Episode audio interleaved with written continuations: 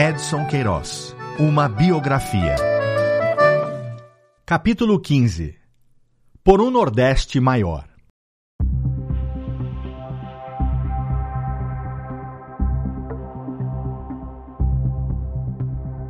Coube ao prefeito Acrísio Moreira da Rocha a honra de desfechar o primeiro golpe de marreta na parede de concreto que ele próprio mandara erguer cerca de 17 anos antes. Às 11 horas da manhã de 4 de maio de 1966, depois de muita controvérsia, o abrigo central, gerido por Edson, começava a ruir por ordens do novo administrador da capital cearense, o general Murilo Borges Moreira, eleito em 1963 com a promessa de remodelar o centro da cidade. Uma multidão acompanhou a cena. Indiferente às marretadas que quebram paulatinamente a pesada estrutura de cimento armado, os habituês do abrigo central dele não se afastam como se demorassem no último adeus ao lugar, que por muitos anos lhe serviu para animados bate-papos. Ressaltou a reportagem do jornal O Povo. Para conferir legitimidade política, moral e intelectual ao ato, a solenidade contou também com os golpes simbólicos de marreta desferidos por outro ex-prefeito, o professor Raimundo Girão, membro do Instituto Histórico do Ceará, ex-secretário municipal de urbanismo e ex-presidente da Academia Cearense de Letras os cerca de 50 permissionários haviam sido despejados e cedido lugar aos funcionários da empresa de demolição.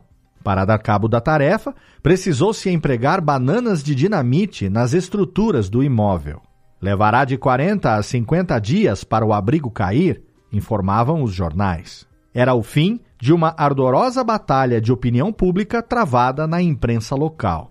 Os jornalistas continuavam divididos entre os defensores e os opositores da derrubada da edificação que se tornara, junto com a vizinha Coluna da Hora, um dos símbolos afetivos da cidade. A presença ostensiva de mendigos e meninos de rua na Praça do Ferreira, fruto do desordenado aumento populacional a cada nova quadra de seca no sertão, era uma das queixas públicas mais recorrentes desde os tempos em que o general Murilo Borges, na gestão de Moreira da Rocha, tinha exercido a função de secretário de Segurança Pública. Os pedintes, então rotulados de sujos e agressivos, faziam ponto próximo aos caixas dos cafés do abrigo em busca de amealhar uma ou outra moeda à hora do troco. O jornal católico O Nordeste pedia providências enérgicas e referia-se a tais indigentes como os molambudos, os sem roupa, os doentes ambulantes, os espertalhões caracterizados de famintos.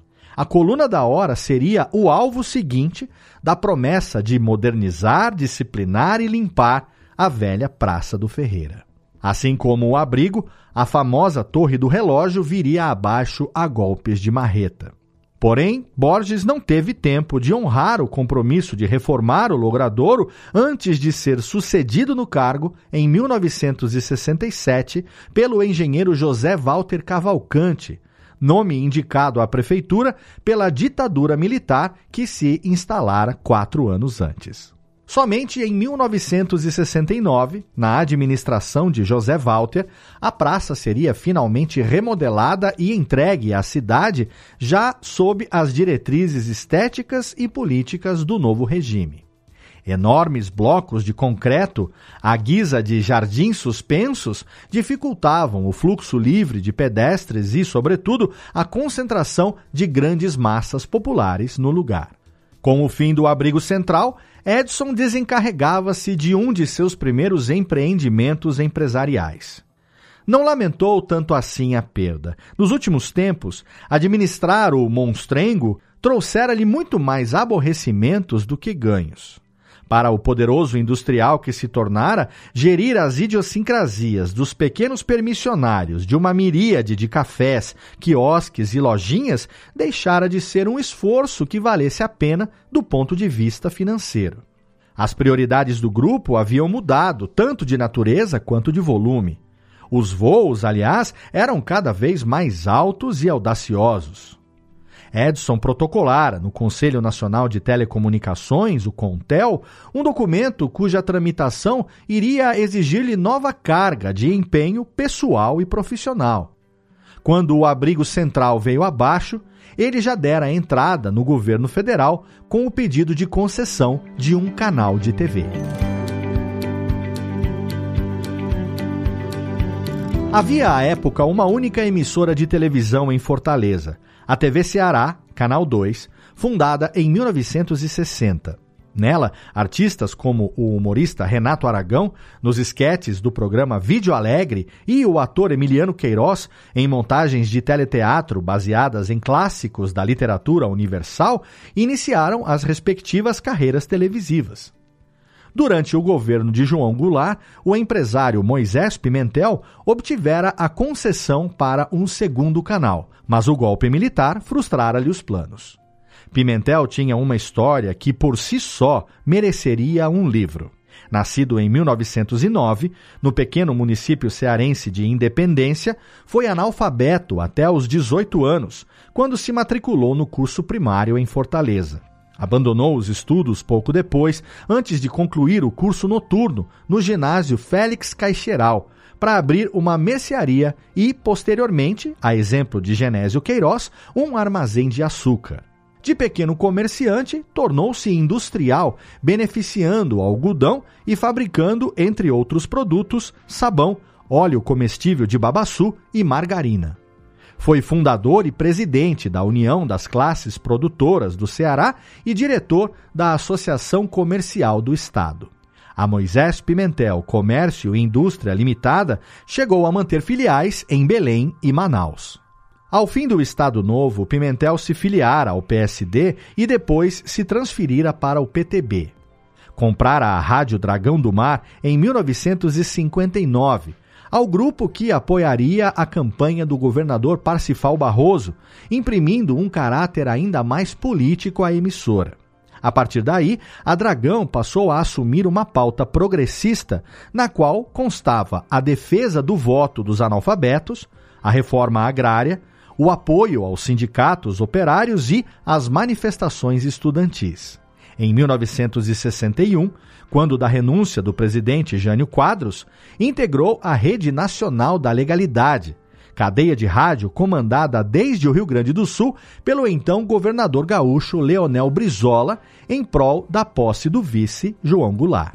A expressão política da emissora refletiu-se no ano seguinte, 1962, quando Pimentel elegeu-se deputado federal.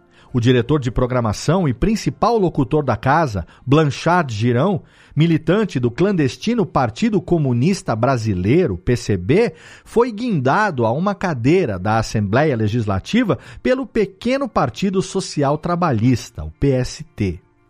Tais vitórias revestiam-se de maior significado pelo fato de as duas grandes legendas partidárias, PSD e UDN, terem se coligado no Estado em torno da conservadora União pelo Ceará, que no mesmo ano elegeu Virgílio Távora governador. Alinhada ao governo federal de João Goulart, a Dragão do Mar foi invadida pelo exército no dia 1 de abril de 1964, assim que as Forças Armadas tomaram o poder no país. A emissora, denunciada pelo general Murilo Borges como um centro de subversão, foi fechada por um destacamento armado. A maior parte dos jornalistas seria presa nos dias seguintes. Pimentel e Girão, o primeiro encarcerado por dois meses, o segundo por oito, tiveram os respectivos mandatos e direitos políticos cassados por uma década. A Dragão só voltou ao ar depois do seu comando ter sido passado a um general da reserva, Almir Macedo de Mesquita. A seguir, foi vendida ao coronel César Caos de Oliveira, que em 1970 viria a ser indicado governador do Ceará pelo general Emílio Garrastazu Médici. A concessão oficial que Pimentel obtivera de Jango para fundar a TV Dragão do Mar, Canal 10, foi automaticamente cancelada. Edson, que procurava não se envolver de forma explícita na política, aproveitou a ocasião e pleiteou a concessão do Canal 10 para si. Ao mesmo tempo, adquiriu a Fortaleza Gás Butano, última concorrente regional na área do GLP, posta à venda exatamente pelo grupo Moisés Pimentel Comércio e Indústria, que se desfez da maior parte dos ativos diante da circunstância adversa enfrentada pelo diretor-presidente. Mas levaria alguns anos para que o pedido de Edson para concessão da TV fosse autorizada pelo governo federal. Por isso, enquanto aguardava a permissão para montar a emissora, tratou de consolidar a supremacia nos demais negócios. Ainda em 1964, aos 39 anos de idade, comprou a parte que a Mangels detinha na sociedade da Tecnorte, tornando-se o único dono da fábrica de botijões. Dois anos depois, assumiu as ações de Francisco Semeraro na Esmaltec, passando a comandar sozinho a indústria de fogões.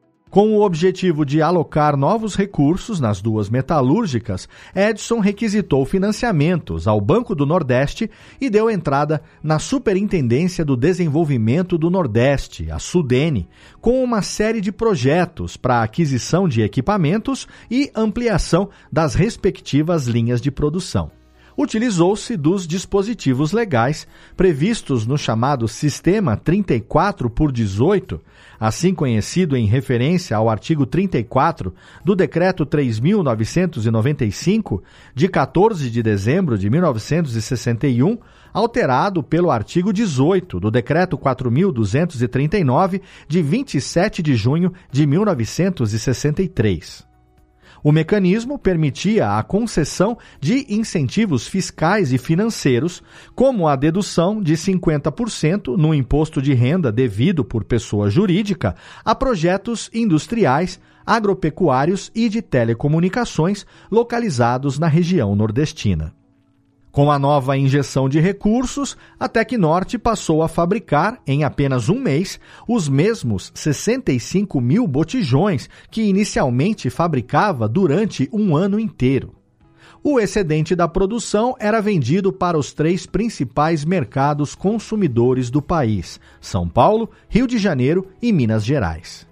Nesse período, foram iniciadas também as primeiras exportações para a África, depois estendidas a Bolívia, Equador, Guianas, Martinica, Panamá, Paraguai, Porto Rico e República Dominicana. Além dos vasilhames de GLP para uso doméstico, a empresa começou a produzir tambores e tanques para derivados de petróleo, silos de cereais, caçambas basculantes de caminhões, carrinhos de mão e estruturas metálicas. Como a qualidade da água sempre fora um problema crônico no Ceará, Edson incentivou seus técnicos a desenvolverem um sistema de purificação do líquido para uso industrial.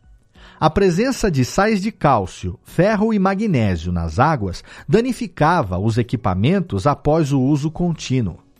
Assim surgiu um desdobramento empresarial da Tecnorte, a Iontech, instalada para resolver um problema interno, mas que abriu novo campo de atuação para o grupo.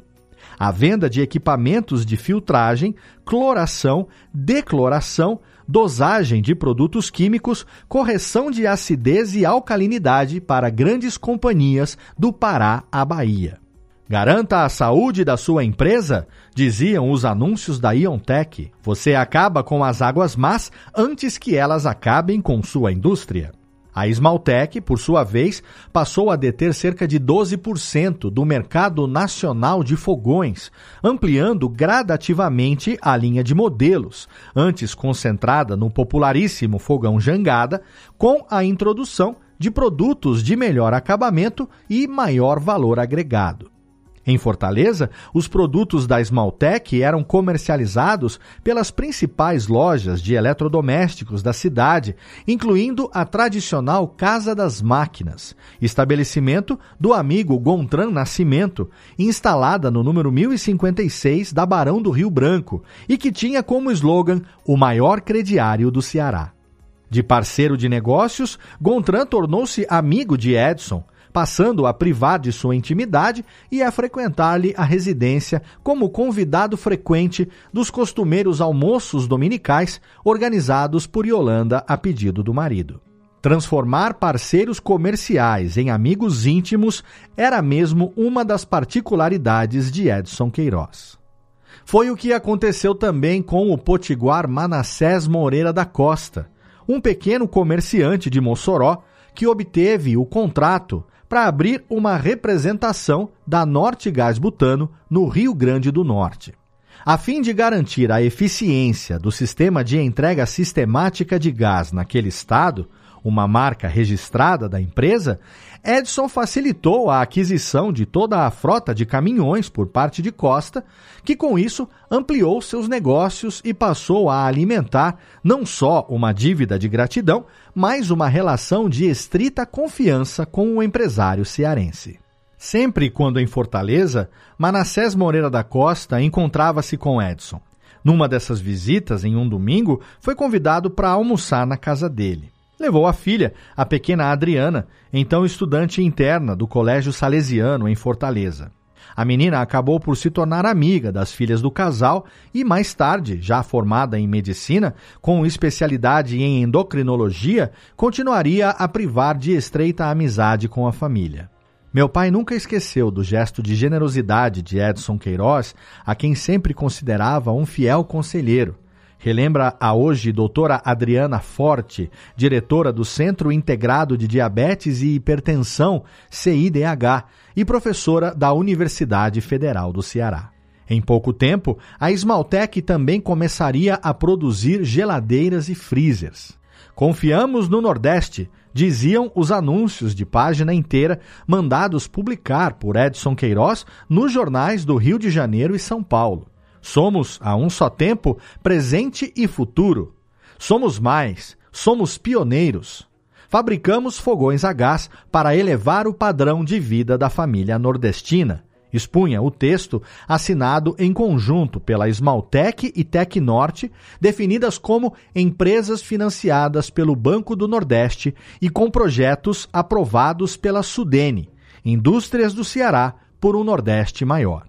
A prática de contratar espaços publicitários na grande imprensa nacional atestava a importância que Edson atribuía à área da comunicação. Por isso, não foi nenhuma surpresa quando, em 1967, associou-se ao empresário José Afonso Sancho, que, dez anos antes, fundara o jornal Tribuna do Ceará. Nascido em Massapê, a cidade de onde provinha a família de Yolanda, Sancho chegara em Fortaleza aos 15 anos. Trabalhara como balconista na loja de louças de um tio, abrira um armazém de couro e depois a Casa Sancho para vender ferragens. Dirigira a Cooperativa de Crédito de Fortaleza e, desde 1963, era presidente da União das Classes Produtoras do Ceará, entidade que tinha a tribuna como principal porta-voz. De linha editorial conservadora, voltada aos interesses do empresariado, o Jornal de Sancho modernizou o parque gráfico com a chegada de Edson, que comprou a primeira rotativa de impressão em offset no estado, substituindo o velho método de imprimir jornais a quente e em prensas planas. Eu tinha visto uma convenção de jornais em Nova York e achei muito interessante o offset, a composição a frio e outros processos modernos de impressão. Recordaria em entrevista à revista Realidade. Peguei uns prospectos. Aqui no Brasil, fiquei olhando aquilo, mostrei para uns amigos, eles também se entusiasmaram, pois sempre pensamos antes que jornal fosse aquele calor, aquele chumbo quente e tudo mais. A atuação em tantas áreas distintas e de modo simultâneo acabou por cobrar o seu preço ao empresário. Em uma viagem de trabalho a São Paulo, Edson acordou no quarto de hotel em plena madrugada, sentindo profundo mal-estar. Suava frio e sentia enjoos. Ao levantar, ficou tonto e foi acometido por uma forte pressão no lado esquerdo do peito irradiada pelo braço. Cambaleou até o telefone e ligou para a recepção pedindo ajuda. Minutos depois, uma ambulância estacionava na calçada com as luzes e sirenes ligadas. Edson foi levado pelos paramédicos para o pronto-socorro mais próximo sob um quadro de infarto do miocárdio.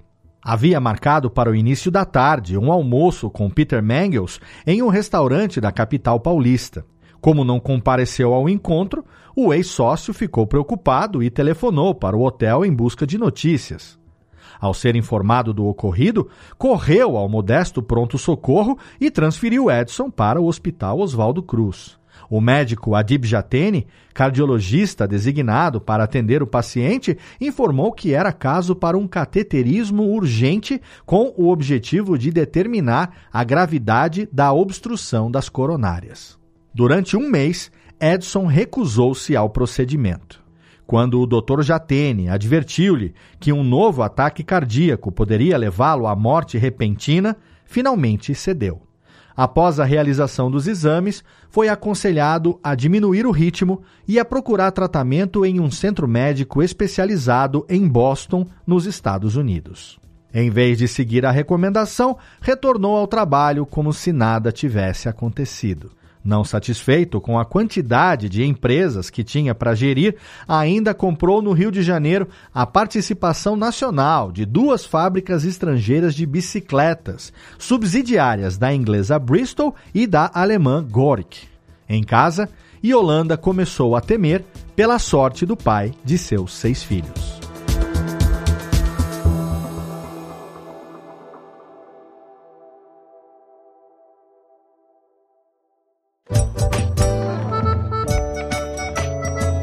Edson Queiroz. Uma biografia. É a adaptação em áudio do livro escrito por Lira Neto e lançado pela Bela Editora. Narrado por Léo Lopes e produzido em 2023 pela Radiofobia Podcast e Multimídia. Ouça todos os episódios no seu agregador de podcast preferido.